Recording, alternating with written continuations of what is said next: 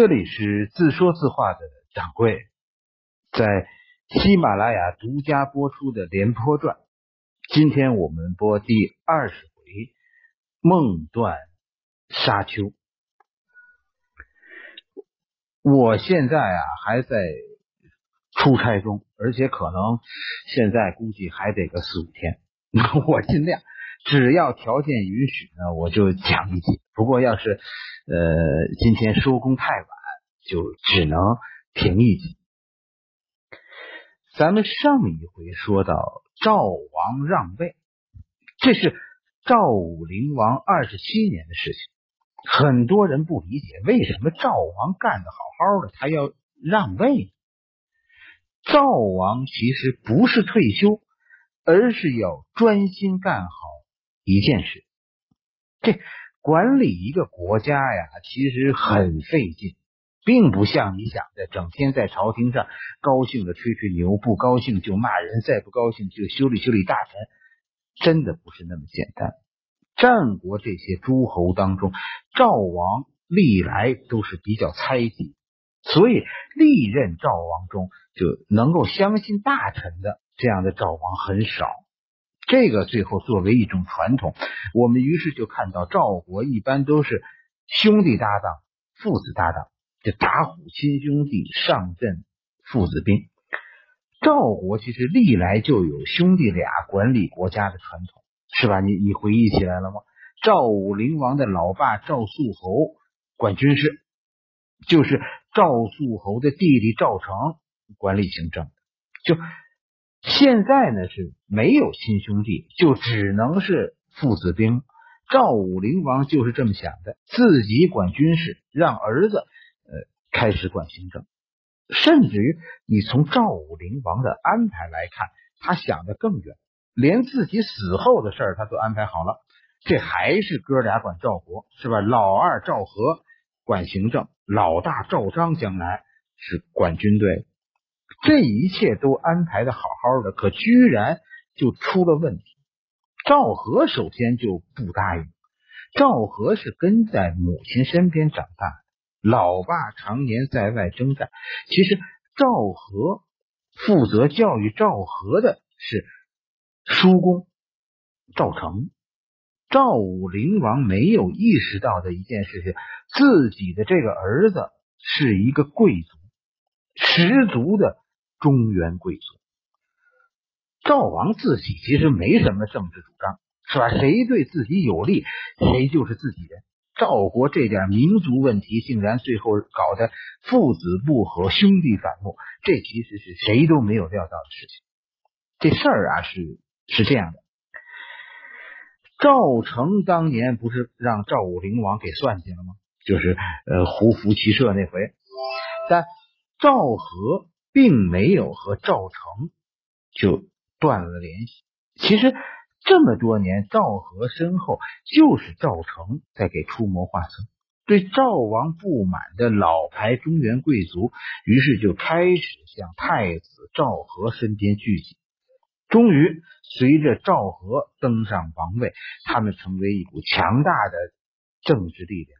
到这个时候，赵王居然晕了头，把对自己怀有怨怨言的肥义安排到了赵和身边。肥义也是一个对赵王充满了怨恨的人，不但他怨恨赵王，胡人势力当中现在相当人都很怨恨赵王。啊！我们帮着你打败了贵族，你呢？你把我们像垃圾一样丢弃了。赵和身边啊，是一下子就聚集了赵国两大反对老赵王的政治势力。事情现在就变得有趣了。当我们问一问谁是赵王的亲信的时候，我们竟然发现。以前讲过故事里的那些人，全不是当年斗争中的两派人，中原贵族和胡人，现在都站到了赵王的对立面。而所以如此，其实就是因为赵和的上台。原本这些人都被赵王打败了，他们没有机会再次团结起来。但现在，他们终于围绕在新的赵王赵和身边。父子反目，其实就是一个时间问题了。赵和首先是一个君王，回家才是儿子，于是连赵王都很吃惊。是吧？自己刚一发话让位，赵和和肥义立刻就把行政权力全接过去。头两年军队还在老赵王的手里，可到了第三年，老赵王这一搞诸侯大会，是吧？对赵军的领导就就松懈，立刻赵成就串通了赵军的将领。这些人以前都是赵成的老部下，这下可好，等赵武灵王开完诸侯大会，突然发现自己指挥不动军队。再和儿子一聊，老二赵和现在是阴阳怪气的，肥义呢？肥义待在一边是一语不发。赵王一生气，老赵王一生气就搬出了王府，去和大儿子赵章住在一起。但军队现在已经不在老赵王赵武灵王的手中了，赵王真的成了一个。说话没人听的前任赵王，甚至于在邯郸啊，现在形成了所谓南府和北府的说法。当初赵武灵王得意的时候，把赵成软禁在自己和肥义的住所之间。现在老赵王这一搬出赵公，是吧？新赵王赵和、肥义、赵成这三个人的家，现在算是连在一起了。这可能是当初赵武灵王想不到。这三个府现在被叫做南府，而老赵王现在住在赵章的家里，这就是所谓的北府。南府渐渐的就成为赵国的中心，北府是越来越冷清，简直后来就门可罗雀了。老赵王当然不甘心，作为挑衅，老赵王开始让大儿子赵章和自己使用。一样的待遇，就是在赵国现在出现了，突然出现了三个王，名义上的王是二儿子赵和，但在老爸的挑唆下，赵章现在开始和赵和越来越对立。其实大家都明白，老爸手里还是有牌的，这张牌就是民众，在晋阳代郡。老赵王仍然被普通民众视为战神。赵王只要在代郡或者晋阳出现，赵国立刻就会陷入分裂。支持赵和的人现在在邯郸，而在代郡和晋阳支持老赵王的人很多，甚至于真的可能是老赵王占优的局面。对于老爸的这点能量。赵和很明白，肥义那他更清楚，对吧？从赵惠文王四年开始，赵成就接到了命令，严格禁止老赵王外出，就是防止说老赵王出逃，逃到代郡去。所以，当老赵王有一次和肥义聊天的时候，老赵王跟肥义说，说自己想让赵章。去当代王，代郡之王，肥义一下子就给拒绝了。肥义当时的话说的很有意思，肥义把一切事都挑明了。肥义当时说什么呢？说国家不能有两个君主。你听听这句话，这句话什么意思？这句话是赵章去不了代郡，老王你也请自重。从这以后，大家就。撕破了脸，赵武灵王和赵章就被软禁在了邯郸。这个时候，又有一个人跳了出来，谁呢？赵武灵王给大儿子赵章找的老师田不礼。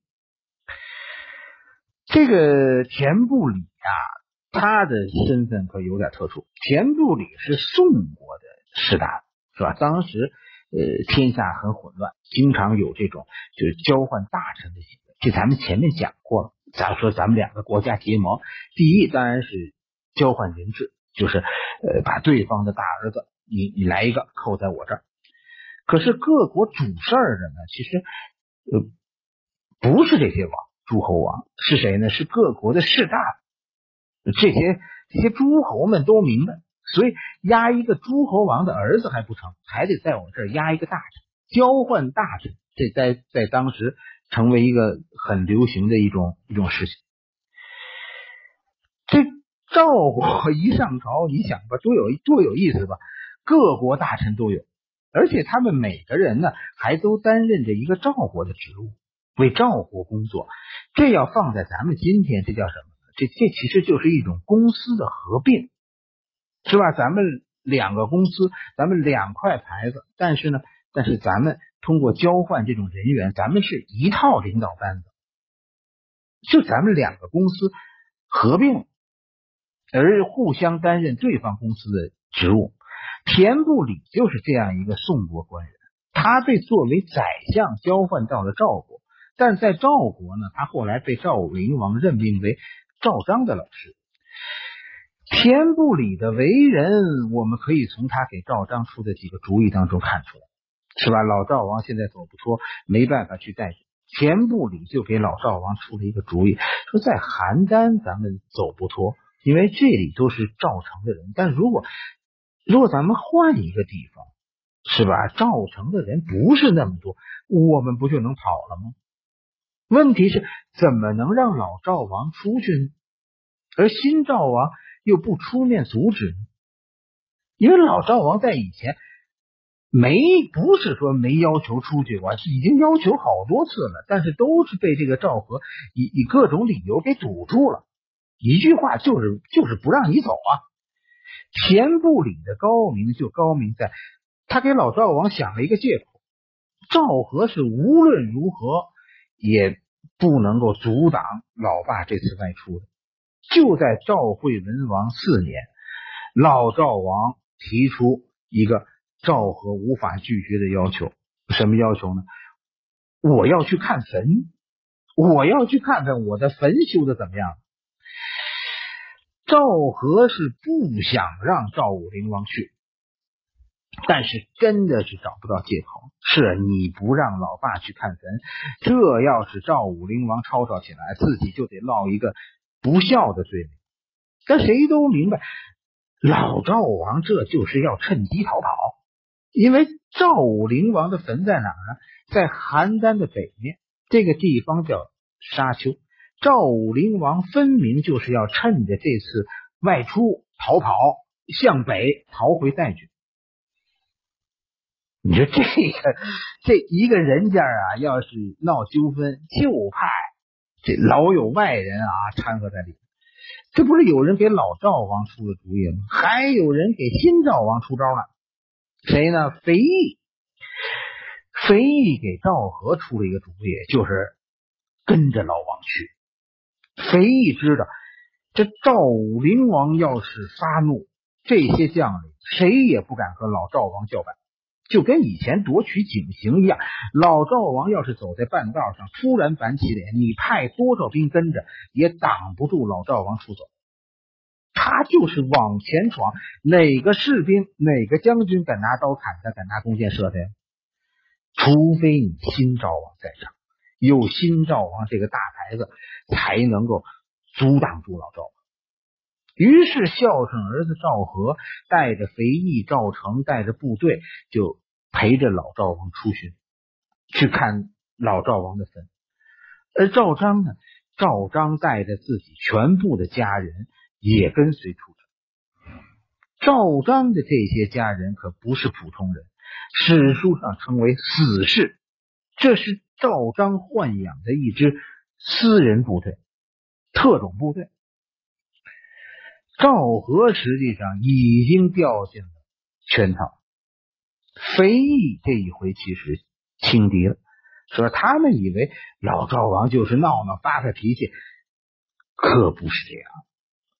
老赵王是准备鱼死网破，是抱着拼命的想法离开邯郸的。我回来的时候，要是要么是赵王，要么就埋在沙丘。一路上，老赵王都很老实，一点都看不出要逃跑。甚至呢，这个老赵王赵武灵王呢和小儿子赵和呢，还天天聊天，让所有人都觉得，哎，这父子关系其实很融洽呀。除了肥义、赵成这帮心腹，谁都认为这父子俩和好了，现在亲着呢。谁也没想到，这是老赵王计划的一部分，这是在演戏，演给你们看。等到了地方，赵武灵王的坟是一座城，赵武灵王和赵章就住在了城里。赵和和肥义呢住在城外，赵成就带着军队，把城墙和城门都守起来了，说是防备强盗，实际上就就是软禁赵王。都住下了，突然老赵王让人来传话，说老赵王身体啊不舒服，想和小儿子说说话。这一路上，这爷俩聊的很开心，所以大家这个时候都放松了警惕。赵和就准备立刻前往啊，自己这一路和老爸处的很愉快。赵和是真心想和父亲和解，是吧？现在眼看着父亲这样，你说当儿子真的没话说。父亲这一觉，赵和已经睡下了，这就重新更衣，就要进城。正巧肥义没有去歇着。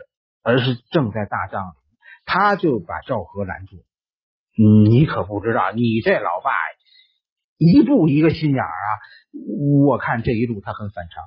这样，我呀，我去问问老王有什么事儿啊？咱们先看看他有什么事儿。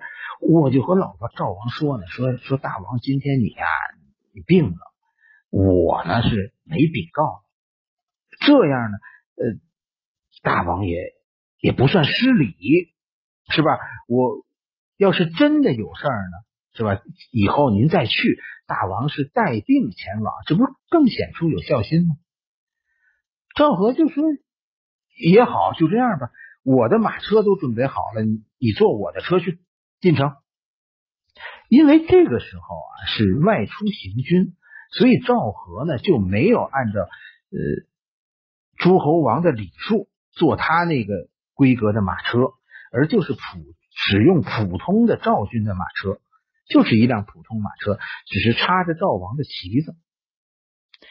大家都是想，就说城墙现在都让赵成围的跟铁桶似的，你你老赵王还能有什么招？你还能飞出去不成？肥义于是就坐着赵和的车就进了城，但此时你听好，别人并不知道车里的是肥义。四周的侍卫也都是赵王的贴身侍卫，新赵王的贴身侍卫。等进了城，没走几条街，突然就从四周跳出一帮人，二话不说，上来就是一通乱箭，连肥义带跟着肥义去的这些人，当场就全被射死。天这个时候已经黑了，掌上灯一看，大家都愣住了，车里死的不是赵王，而是。宰相肥义，这一切都是赵武灵王和那个田不里商量的诡计，要杀赵和。现在是眼看着杀错了人，也就只能将错就错。你在听下面赵王老赵王的一系列行动的时候，请你想个问题：如果死的不是肥义，而是赵王，那？老赵王在这次行动中的赢面有多大呀？一切按照计划继续，是吧？赵章的这些死士在杀死肥义以后，立刻在全城大喊，就喊给城墙上的守军听：啊，新赵王被赵成杀了，赵成反了，老赵王复位了。城上的士兵一下子就乱了，因为大家这一路上啊，看着。这赵王父子是和好，是吧？如果在这一段老赵王的父子俩都板着脸，谁跟谁都不说话，那现在大家没人信，说说小赵王死了是赵成干。但现在眼看着人家父子和和解了，其实大家心里都在琢磨着，这父子要和解啊，那赵成就悬了。赵成真的可能因为这个事儿造反。于是呢，下面那这么一喊呢，城墙上就有人信。这就是一路上老赵王演的那个戏的目的。这一信，人心就乱了。就趁着混乱，赵章带着手下的几百个家人就冲出城门，直奔赵和的大营就杀来了。如果赵和这个时候惊慌失措，转身逃跑，大家看不见赵和，这可就完了，飞翼就白死了。军队现在就可能彻底失去控制。赵王能不能掌握军队，这其实不一定是赵王的目的，但逃出包围，这恐怕对于老赵王在这个混乱的夜晚，这不困难。可赵和，你看这个人，在这个时候表现出了赵家人特有的血性。赵和不但没跑，还带着自己的卫队向赵章发起进攻。大家现在眼看着赵和新赵王没死啊，赵成的部队这才开始镇定下来，人心稳定了。最后，赵成组织部队打败了赵章，赵章退入城中，他跑到了赵王的行宫里躲了起来，紧跟着。是吧？赵和新赵王在给我们表演了一番他的勇气以后，马上就给我们表演了一下他的智慧。我们能看出这个赵这个新赵王是一个绝顶聪明的人，这个人的智商真是不得了。就在赵成进了城，围住了赵武灵王的行宫，开始四下找赵和。为什么找赵和呢？需要请示啊。下一步怎么办？可是现在到处都找不到赵和，再一问，赵王已经走了，回邯郸。哎，这这什么意思啊？这是赵成觉得自己明白赵和的心意，于是就带人冲进了赵王的行宫，杀了赵章和田不礼。但是真的，我跟你说，这赵武灵王啊，在大家心中的威望太高，以至于没有人敢冲进老王的寝宫。赵成于是再次向赵和请示，可没有回答，就这么接二连三的问，赵和就是不回答，一个字都不答复。赵成的手下现在明白了，明白什么呢？赵王啊，没有回答，这就是回答。如果赵王不认可我们杀赵章这件事，那赵王一定会斥责我。但赵王没有，这就说明我们杀对了。杀赵章，这是这是新赵王的本意。那老王呢？如果老王想再看到，如果说咱们新的赵王想再看到老王，会让我们带老王回去。可现在新赵王一句话都不说，这就是回答。你让赵王要怎么说呢？现在不说，其实这意思就是新赵王以后啊，不想再见到老赵王。赵和这个小赵王现在是要老赵王死，但不准备背这个黑锅。可谁也不敢动手，谁都明白，谁杀了老赵王，谁将来呀就得背这口黑锅呀。于是大家就这么围着，一个月以后，听不见里边有动静了，撞开门一看，叱咤风云的赵武灵王饿死在自己的寝宫。半个月以后，在朝堂上，赵和以沉痛的口气宣布。赵国发生一起内乱，哥哥赵章受到坏人田不里的挑唆，造反了，杀害了英雄肥义。赵章自己和坏人田不里双双死于乱军之中，而老父亲因为哥哥谋反受到惊吓，后来眼看着兄弟反目，伤心过度，已经于昨日病故在沙丘。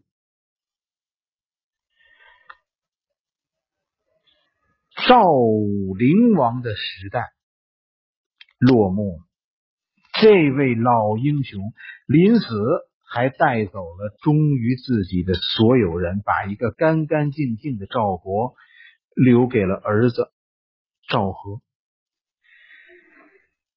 赵和就是赵惠文王，你记好，赵惠文王可不是你们中学课本中读到的在秦人面前瑟瑟发抖的人，这是一个在暗夜中面对四面喊杀、敢于提剑在手的人，这是一个杀了自己的哥哥、杀了自己爸爸的狠角色。